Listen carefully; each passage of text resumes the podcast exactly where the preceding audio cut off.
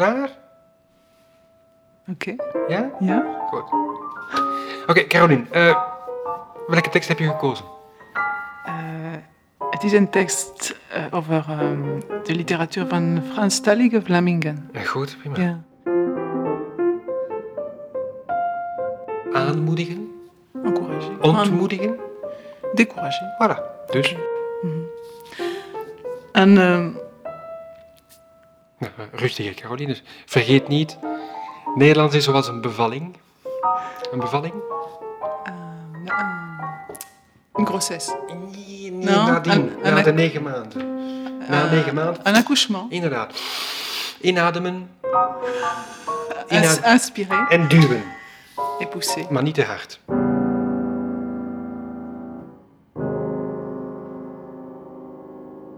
J'ai décidé d'apprendre enfin le néerlandais. J'aurais dû l'apprendre à l'école si j'avais été un enfant de ce pays. Mais bien que je sois né en Belgique, j'étais élevé ailleurs, dans un pays voisin, où il n'y a qu'une langue. Zeventiende les. Spreekt u Nederlands? Spreekt u Nederlands? Heeft u de taal op school geleerd? Heeft u de taal op school geleerd? Nee, ik leer die alleen met een boek en banden. Nee, ik leer die alleen met een boek en banden. Welke methode gebruikt u dan? Welke methode gebruikt u dan? Assimil natuurlijk. Dat is al jaren de beste methode op de markt. Assimil natuurlijk. Dat is al jaren de beste methode op de markt. Un jour, j'ai lu dans le journal Bruxelles est peut-être la dernière ville européenne où subsiste l'esprit multinational qui avait fait la gloire de Prague ou de Budapest. J'en ai conçu de la fierté. Pourtant, ce pays me reste aussi étranger que si j'étais venu d'Islande, de Patagonie ou d'ex-Yougoslavie.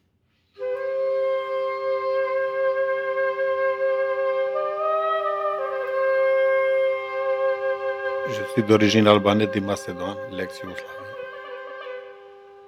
Justement, avant de commencer la guerre en ex-Yougoslavie, moi j'ai quitté la Yougoslavie. Et je suis venu en Belgique, c'était pour quelques mois, en espérant que la guerre ça va s'arrêter. Et ça a duré deux mois et des années. Et puis bon, quand la guerre a commencé en Slovénie, c'était trois jours, en Croatie c'est quelques mois, puis en Bosnie. Ça a duré quatre ans et s'élargit en Kosovo. Et puis l'année passée en Macédoine aussi. Moi, j'étais ici comme demandeur d'asile. On m'avait donné un statut spécial il y avait alors. Annexe 3, personnes déplacées de l'ex-Yougoslavie. Avec un- un- cet annexe, on pouvait travailler. On avait le droit de travailler en Belgique et de rester. Et au début, je ne connaissais rien, ni français, ni anglais, ni néerlandais, ni espagnol, rien du tout. C'était difficile, mais ça a été parce que j'avais de la volonté d'apprendre. J'ai travaillé avec des Belges, toujours, et ça a été vite. Apprendre le néerlandais a été une décision tardive. Je vis en Belgique maintenant, et puisque je suis belge, je dois connaître la langue de la communauté qui partage ce pays avec nous, la langue des Flamands.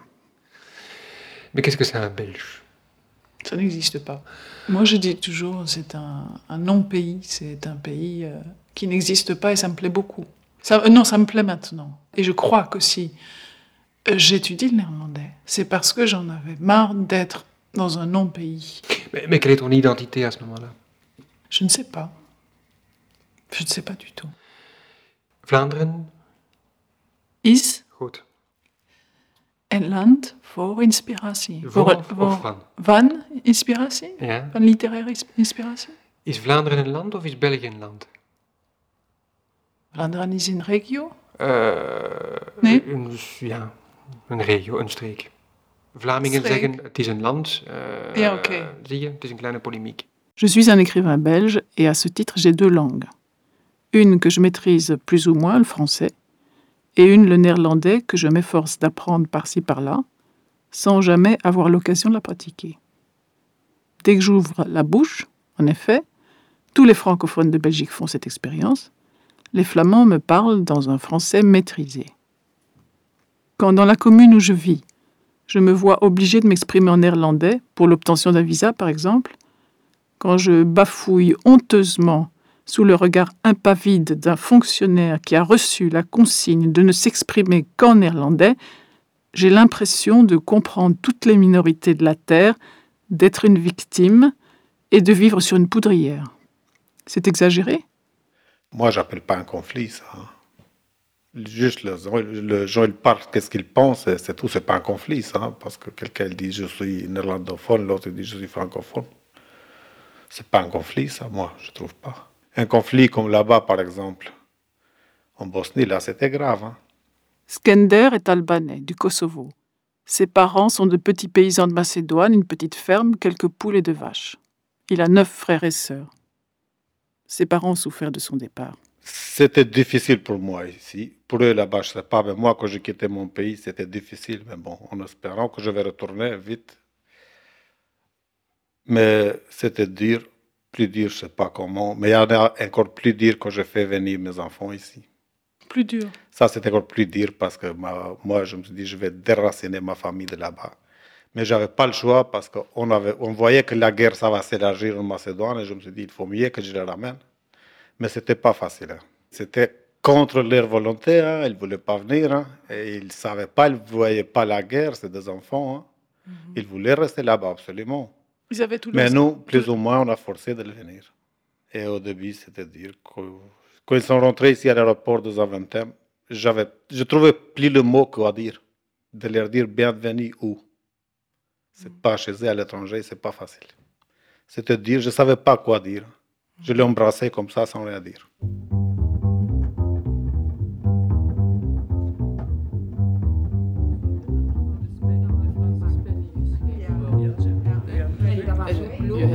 Woorden waar nooit weet. Zal ik een K of een C?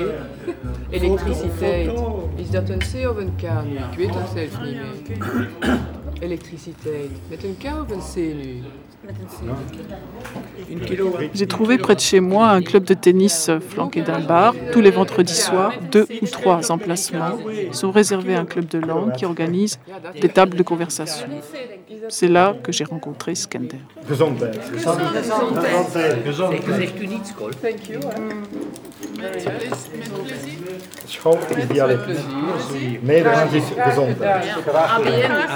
Gezondheid. Thank you. School is dialect. Nederlands is gezondheid. Nee. Daar bestaat niet meer ABN. AN, nee. Omdat eigenlijk kon vroeger ABN, dat kwam met algemene schaaf. Un jour, je fus invitée par une organisation culturelle flamande à lire en public quelques-uns de mes textes en français. Je n'étais pas le seul auteur, loin de là. Je n'étais qu'un petit poisson heureux parmi ses pairs, de grands et beaux prédateurs, brillants, souples, l'élite de la poésie flamande contemporaine, parmi eux Léonard Nolens. C'était un homme qui, sur la scène, se balançait légèrement d'avant en arrière et lisait très lentement. On aurait dit un homme ivre. Peut-être l'est-il, me suis-je dit ensuite en coulisses en le voyant attablé parmi nous, silencieux, l'air ailleurs, mélancolique. Il lit toujours très très lentement, hein, Hilde Ketteler Une, est euh, poète et traductrice. avec une, une voix très musicale. Et je crois que ça justement rend euh, sa lecture tellement impressionnante que il met dans sa voix euh, toute la, oui, pour utiliser encore une fois ce mot, toute la mélancolie qui est dans, dans le contenu de ses poèmes. C'est peut-être ça le mot, oui. Il a une voix qui correspond avec cette euh, mélancolie, euh, une voix euh, un peu noire.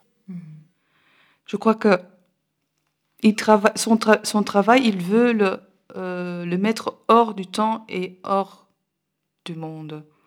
Et pour avoir cet effet, il, il cultive les silences, parce que pour autant que je l'ai appris euh, dans ses journaux, euh, c'est ça justement qu'il cherche. Donc, euh, de, de ne pas être dans le monde pour pouvoir écrire, et justement en écrivant, de, de créer un monde. Tu vois? Secrètement, je me disais qu'un jour je lirais Léonard Nolens dans le texte. Dit is nu al onze vijftigste les. Dit is nu al onze vijftigste les. les. Denk eens even na. Een paar weken geleden kende u niets of bijna niets. Denk eens even na. Een paar weken geleden kende u niets of, of bijna niets. Iedereen weet het. Herhaling maakt de meester. Iedereen weet het. Herhaling maakt de meester. Rome werd niet in één dag gebouwd. Rome werd niet in één dag gebouwd. Ma progression était lente, laborieuse, et pourtant elle avait quelque chose de joyeux depuis que je connaissais la poésie de Nolens, que je m'intéressais à Nolens, que j'interrogeais tout le monde sur Nolens. Oui, faut- donc il m'a invité là parce que je voulais euh, lui montrer mes, mes poèmes. Et euh, j'ai raconté que j'ai habité à Edegem et que ça m'a toujours fasciné l'idée que Marie Gevers euh, a habité là. Et euh, puis alors, on est allé dans, le jardin, dans le parc, on s'est promené un peu et il a mon- il m'a montré la chambre où, il travaillait avec tous les livres, les dictionnaires. C'était pour moi comme enfin, de rentrer dans, dans un- une petite église, quoi. Quelque chose de, de très sacré. Et on, on a parlé, on n'a pas beau- parlé beaucoup de mes poèmes parce que euh, il m'a juste encouragé. Je crois pas que c'est pas l'homme à, à vous donner des commentaires sur vos poèmes. Il, il les lit et parfois, de certains poèmes, il a dit là, je vois la nécessité. Des autres, je ne vois pas tellement. Et chaque fois, il avait raison. Et toi? Cette nécessité Moi, il m'impressionne comme, euh, comme poète et puis comme homme, je l'ai vu deux fois. Et Mhm. j'ai senti ça aussi, cette euh, adéquation entre sa vie et son écriture. Mhm. Et donc, bien sûr, euh, le néerlandais n'étant pas ma langue, euh, mais on trouve son bien là où il se trouve. Mhm. Et donc, même s'il avait été russe, je Oui. crois que j'aurais appris un peu de russe, Oui. certainement. Tu vas voir un jour, tu traduiras des poètes flamands.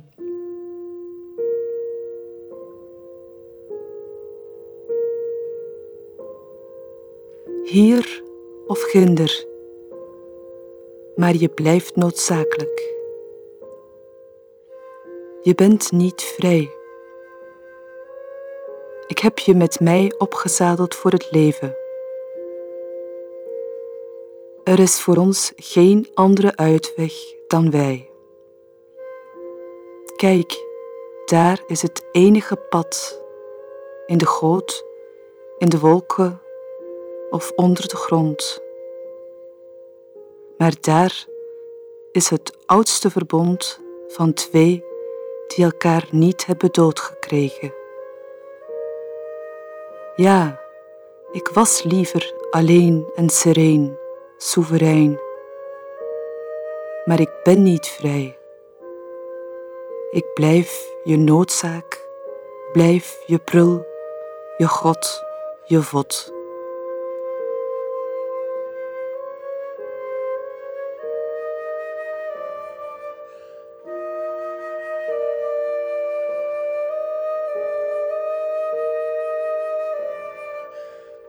Ici ou là, mais tu demeures nécessaire. Tu n'es pas libre. Je t'ai lesté de moi pour la vie. Il n'y a pour nous d'autre issue que nous-mêmes. Regarde. Voilà l'unique sentier, dans l'égout, dans les nuages ou sur la terre. Voilà le lien le plus ancien de deux qui ne se sont pas entretués. Oui, plutôt rester seul et serein, souverain. Mais je ne suis pas libre. Je demeure ta nécessité, demeure ton jouet, ton Dieu, ta loque. Pourquoi devais-je aller vers le néerlandais? Ça me prenait une énergie folle. C'était comme essayer d'habiter dans une deuxième maison non meublée, alors que la première, je n'avais pas encore fini de l'aménager.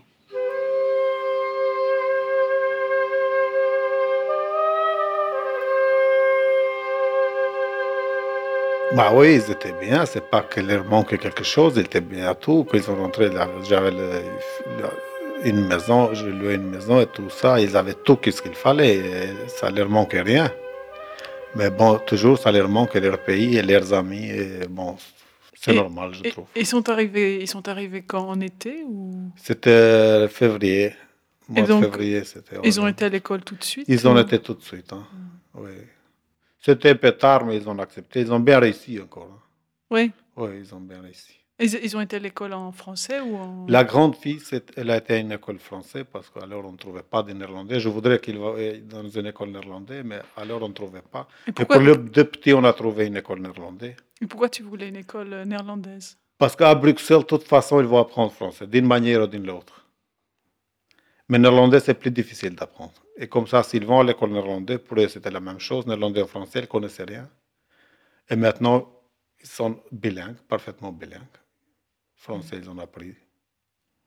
Mais toi, tu leur parles toujours albanais Oui, bien sûr. Et, oui. et ta femme aussi, je sais. Aussi, oui, oui. Et elle, elle parle, elle parle un peu français Un tout petit peu. Ah, pas, pas assez encore. Elle a pris des cours ou bien? Non, non, non, non, elle est à la maison, elle reste. Elle n'a pas envie Elle n'a pas envie. Hmm. Tu crois qu'elle... Euh... Comment dire Je pense que c'est un peu trop tard pour suivre le cours pour elle. Mais c'est plus difficile. Hein oui, je sais, je c'est. Comme, euh, ouais. C'est comme moi, qui essaye d'apprendre le néerlandais. C'est beaucoup plus difficile pour nous que pour des enfants. Je me souviens, un traducteur espagnol m'avait dit Pourquoi tu te mets toujours des obstacles? Tu devrais écrire, simplement écrire en français. Oui, pourquoi est-ce que je me mettais toujours des obstacles? Venir de la campagne, se mettre en ville, plein de villes, dans un appartement, c'est pas facile, je le comprends. C'est pas facile du tout. Mais j'avais pas le choix, je pouvais pas vivre dans la campagne parce que bon, il fallait quelqu'un le conduire à l'école, aller chercher ça. Moi, comme je travaille, je suis occupé, je sais pas faire ça, alors bon. C'est pour ça que j'habite en ville. Mm-hmm. Et ta fille aînée, est-ce qu'elle s'est habituée aussi bien que les plus jeunes? Oui, oui, je pense qu'elle elle s'est habituée plus vite que les jeunes. Ah, plus vite? Parce que le petit, toujours, il a envie de retourner. Hein. Ah oui? Oui, le garçon, toujours, il a été en vacances là-bas, il voulait rester là. Évidemment, c'est le pays, le pays des vacances pour lui. Oui, c'est le pays des vacances. Pour moi, la Belgique était le pays des vacances. Les cabanes dans les bois, les courses à vélo, jouer gendarme et voleur avec mes cousins, les balades en Ardennes, le brame des cerfs, à l'époque où les promeneurs ne les avaient pas encore fait fuir. En France, c'était la remise des prix au collège sur l'estrade sous les marronniers le métro parisien, le manège des Tuileries, les chaises de fer du Luxembourg, la forêt de Rambouillet, la comédie française. Et les morceaux de sucre tire-le-mont qu'on rapportait à Paris parce que le sucre belge était de meilleure qualité que le sucre français. Et avant de partir en vacances, les enfants, ils ont dit, écoute, ça, c'est pas normal. Tout le monde, ils vont en vacances dans d'autres pays. Nous, on vit dans un autre pays pour retourner en vacances chez nous. Ça, c'est quelque chose. C'est pas juste. Et c'est vrai, c'est pas juste, mais c'est comme ça, on peut rien faire contre. Mais il pourrait partir dans d'autres pays Oui, il pourrait partir, mais bon, c'est pas ça. Il pourrait voyager. Il voulait, il voulait dire qu'on doit vivre chez nous et aller ailleurs, et pas vivre à l'étranger et retourner chez nous. C'est ça qu'il voulait dire. Je comprends.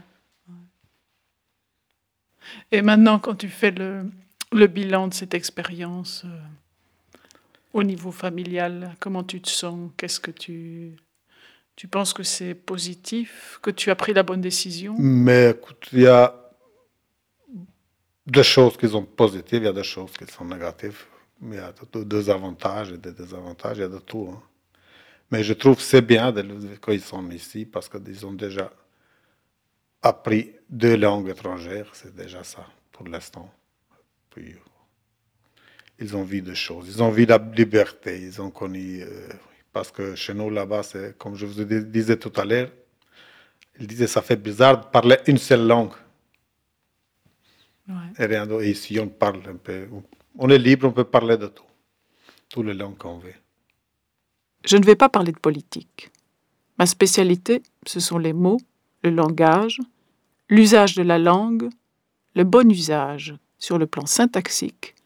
La lettre que Skender a reçue est irréprochable. Monsieur, concerne votre demande de naturalisation. Je vous informe que la commission des naturalisations a examiné votre demande lors de sa réunion du. La commission a décidé de rejeter cette demande en raison de votre volonté d'intégration insuffisante, notamment quant aux démarches entreprises dans le but d'obtenir l'établissement en Belgique. Veuillez agréer, monsieur, l'expression de ma considération distinguée.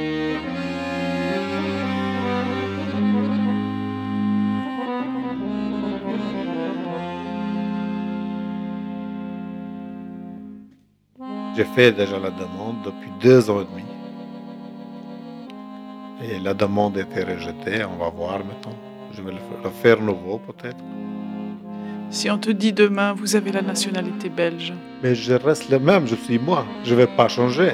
Ça me facilite les choses d'avoir la nationalité belge pour voyager simplement. Moi, je suis moi, je reste le même. Je ne peux pas changer. Ça, c'est juste un bout de papier.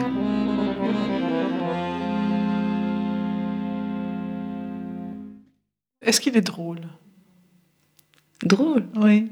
Tu l'as rencontré euh, C'est un homme euh, très sérieux. Oui. Très aimable, mais très sérieux. Ah. Ça, c'est mon impression. Mélancolique? Mélancolique, oui. Et d'un côté très fermé, mais de l'autre côté quand même ouvert à des gens dont il a le sentiment qu'il euh,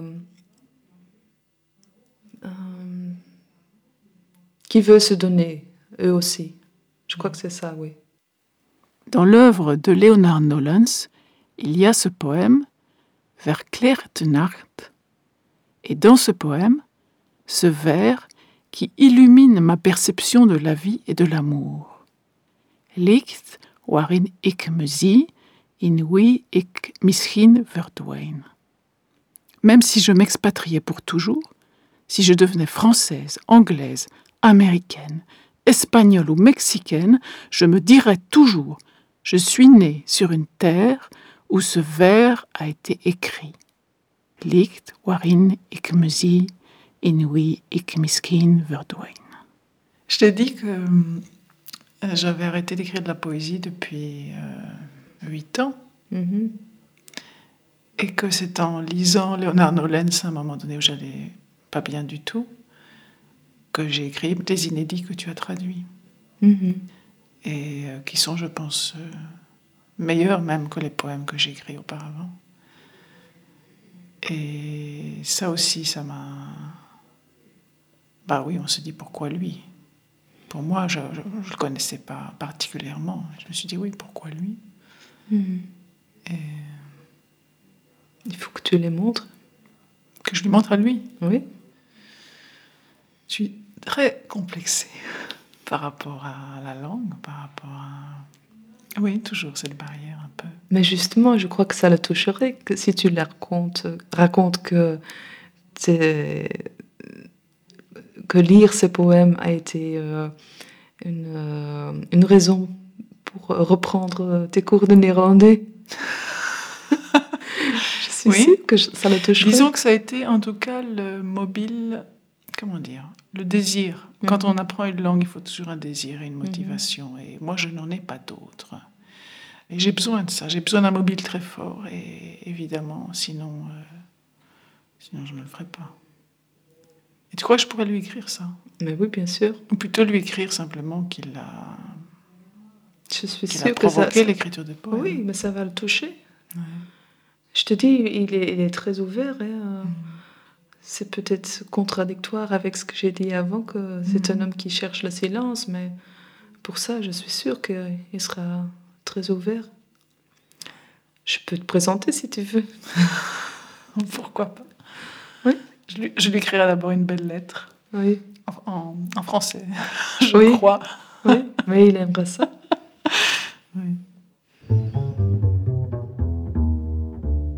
Cher Léonard Nolens,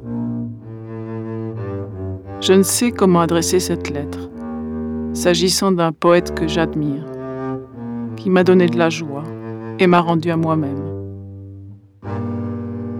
Nous nous sommes croisés dans le cadre d'une lecture publique. Je lisais une nouvelle, vous lisiez vos poèmes. Depuis, je me suis efforcée d'apprendre le néerlandais, que je connais trop peu cependant pour me risquer à vous écrire ceci autrement qu'en français, ce dont je vous prie de m'excuser. Si tu avais Leonard Nolens en face de toi, Oui. et tu devrais lui parler en néerlandais, qu'est-ce que je lui dirais, tiens Il paraît qu'il parle très bien le français. Oui, mais il Parfaitement. D'accord, tout à fait d'accord, mais si, si, si tu devais lui dire quelque chose en néerlandais, tu devais lui poser en néerlandais une question, qu'est-ce que tu lui demanderais? Ah, c'est difficile pour moi de, par- de dire ça en néerlandais. C'est pas grave, t'as le temps. Ben, je prendrai un de ses poèmes que j'aime beaucoup. Ben, je lui dirai, je, je prendrai. Il y a un vers qui est magnifique, tiens, je vais te le lire. Enfin, mon accent n'est pas très bon. hein. Ouais, essaye. C'est pas grave. Donc c'est un, c'est un poème, d- c'est un poème d'amour en fait. Et il parle à cette femme et il dit Licht waarin ik me zie, in wie ik misschien verdwijn. C'est magnifique. Hein C'est très beau. C'est extraordinaire. Voilà. Et je lui lirai ça et je lui dirai en néerlandais Het is mijn, c'est le vers que je préfère dans votre œuvre. Het is euh, Mijn lievelingsvers. Mijn lieveling, on a dit ça tout à l'heure. Mijn lievelingsvers. Vers. Quelques jours plus tard, j'ai eu une réponse de Léonard Nolens. Chère Caroline Lamarche, votre lettre honore ma poésie d'une telle façon que je me sens mal à l'aise. C'est dans l'espoir d'une rencontre que je vous réponds. Appelez-moi. À bientôt. Léonard Nolens.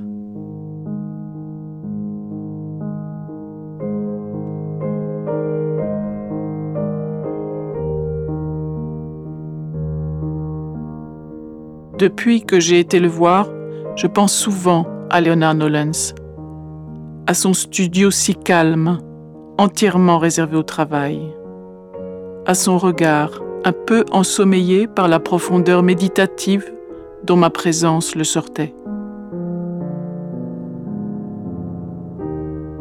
Je revois notre marche pensive dans le parc où Léonard Nolens se promène tous les midis et la manière dont j'ai dû enjamber un arbre abattu par la tempête, avec mes jolies chaussures mises pour l'occasion quand je vis chez moi en basket.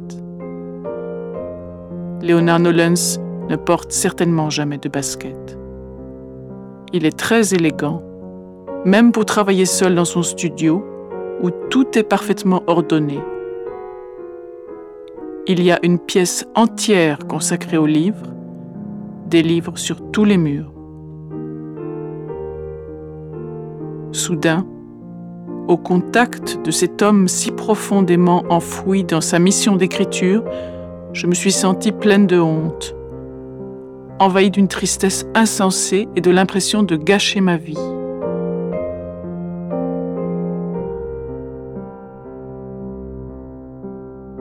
Nous marchions toujours dans le parc.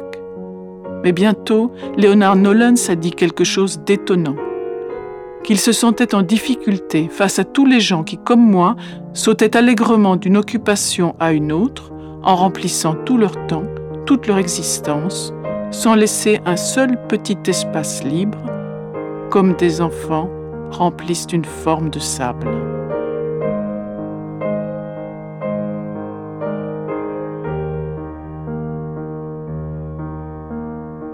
Finalement, qu'était en train de devenir cette histoire de langue, de langues différentes, de langages que je ne comprenais pas.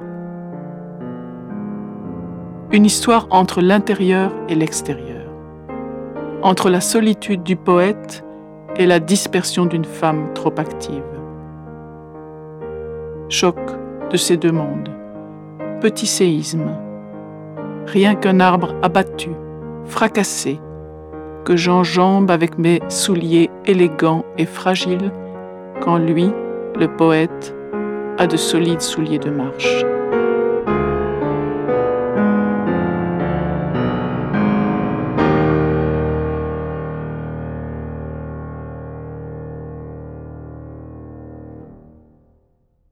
Verklärte Nacht.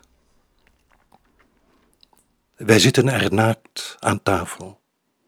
Je ogen verlichten de kamer. Je fosforescerende vlinderhanden verschikken de lucht als je tegen me praat, of slapen op het zwarte kleed. Ik raak ze dagelijks aan. Hun levenslijn weet hoe ik heet. Hun doorzichtige aders verbergen de loop van mijn lot, de vlucht van ons bloed, dat het wit van je wangen verandert in vlekkend verlangen. De tuindeur waait open. Beginnende regen doorritselt de bomen, besproeit het rukkende raam waarin jij zit te blinken, licht waarin ik mij zie, in wie ik misschien verdwijn. Je stapelt de borden, verwijdert de kruimels en schenkt nog wat wijn. Ik hoor in de keuken het blauw porselein en de messen tinken, ver. Mijn benen doen pijn van het niet naar je toe kunnen komen.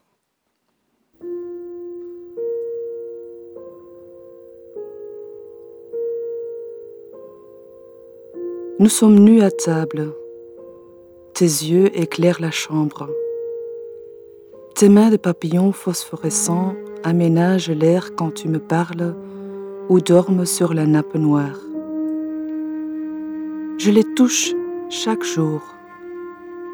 Leur ligne de vie sait comment je me nomme.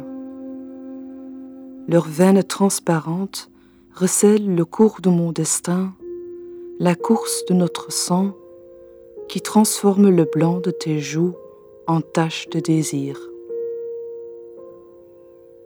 Le vent pousse la porte du jardin. Un début de pluie frémit dans les arbres, asperge la fenêtre battante où tu resplendis, lumière où je me vois, en qui peut-être je disparais. Tu empiles les assiettes ramasse les miettes et verse encore du vin. J'entends dans la cuisine teinter la faïence bleue et les couteaux, loin. Mes jambes font mal de ne pouvoir aller vers toi.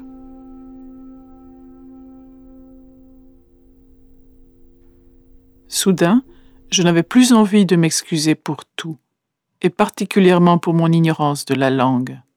Non. Et lorsque nous avons été déjeuner dans un petit restaurant au centre du parc, j'ai évité de m'adresser au serveur autrement que par Astblift et Danke.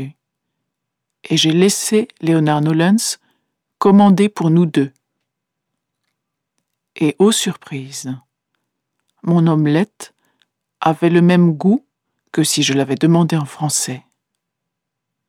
Non, elle n'avait pas le même goût. Elle était plus dorée, plus ronde, plus savoureuse, parce que j'avais entendu Léonard Nolens me la commander dans sa langue.